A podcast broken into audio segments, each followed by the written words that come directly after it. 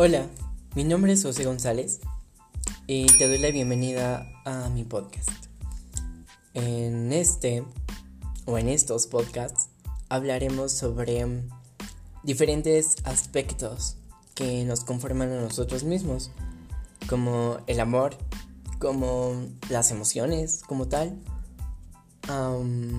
las relaciones, el estado de ánimo, los fracasos, los sueños, los recuerdos. Y espero y sea de tu agrado, espero lo disfrutes mucho. Y te doy nuevamente las gracias por darme unos minutitos de tu tiempo. Y mm, antes de avanzar con el tema, quiero decirte que lo hago de todo corazón. Espero y te ayude, espero y lo disfrutes.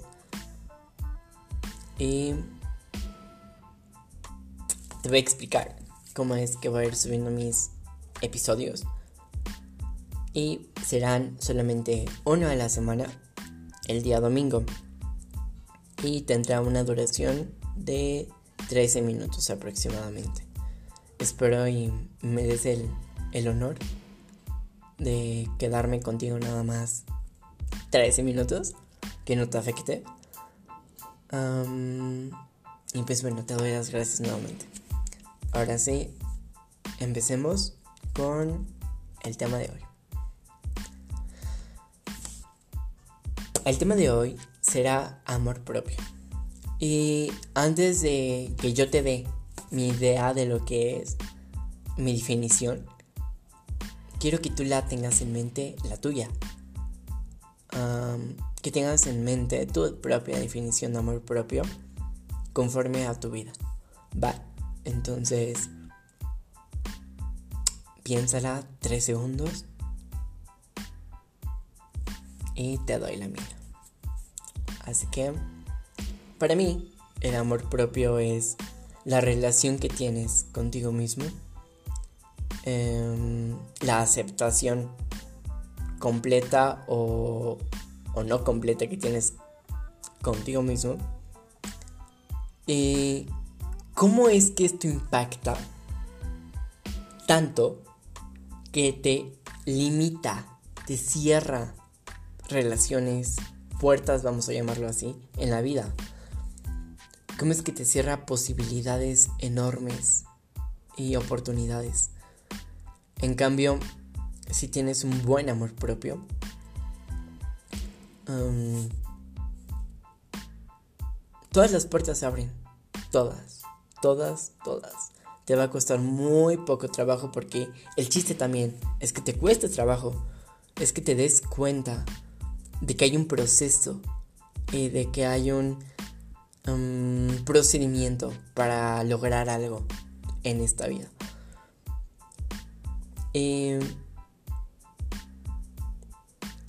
Cabe recalcar que yo creo que el amor propio no es solamente un concepto o no es solamente una pieza y ya, sino varias piezas que conforman a este concepto como tal.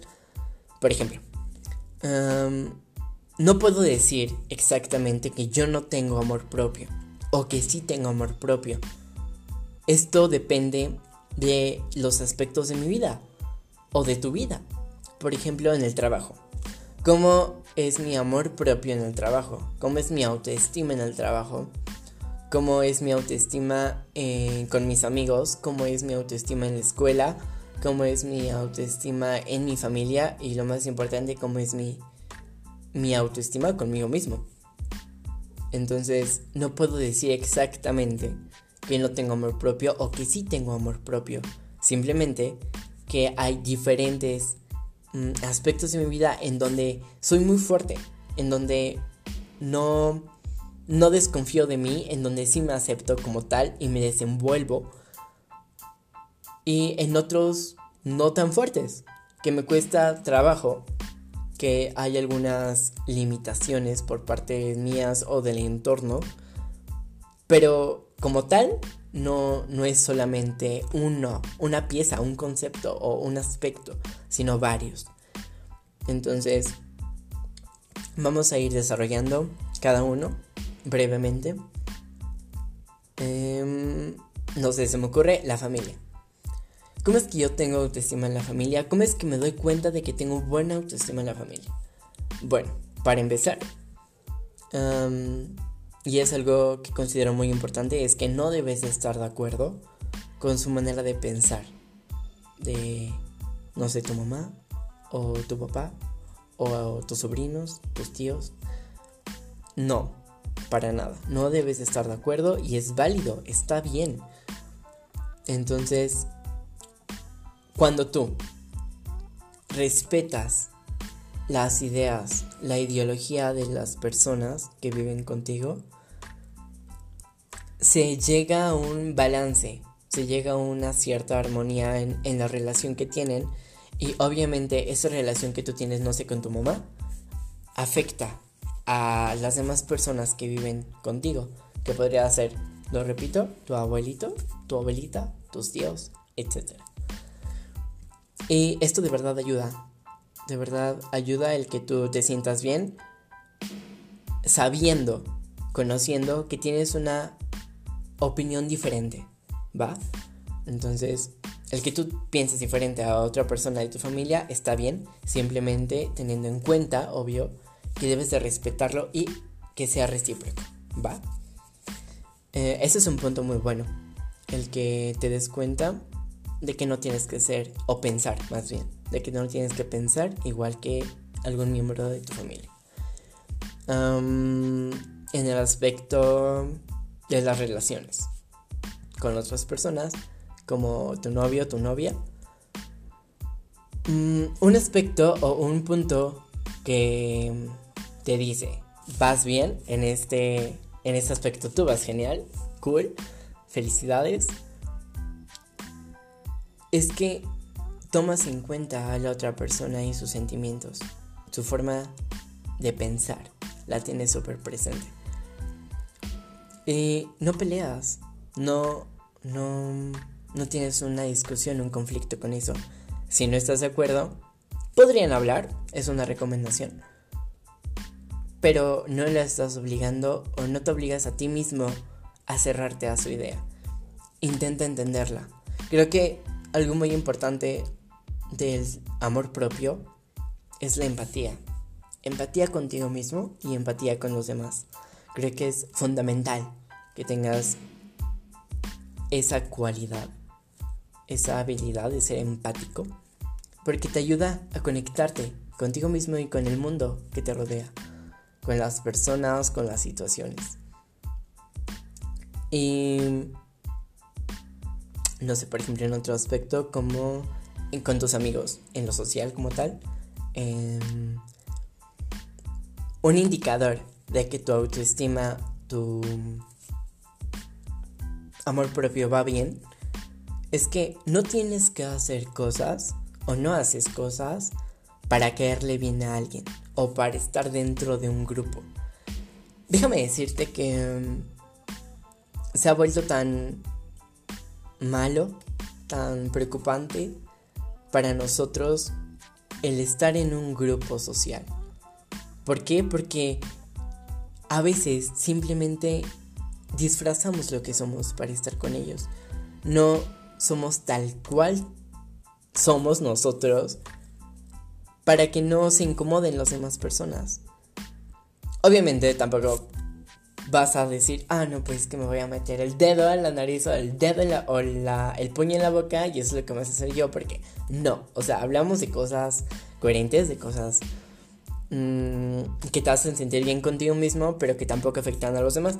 Va, entonces,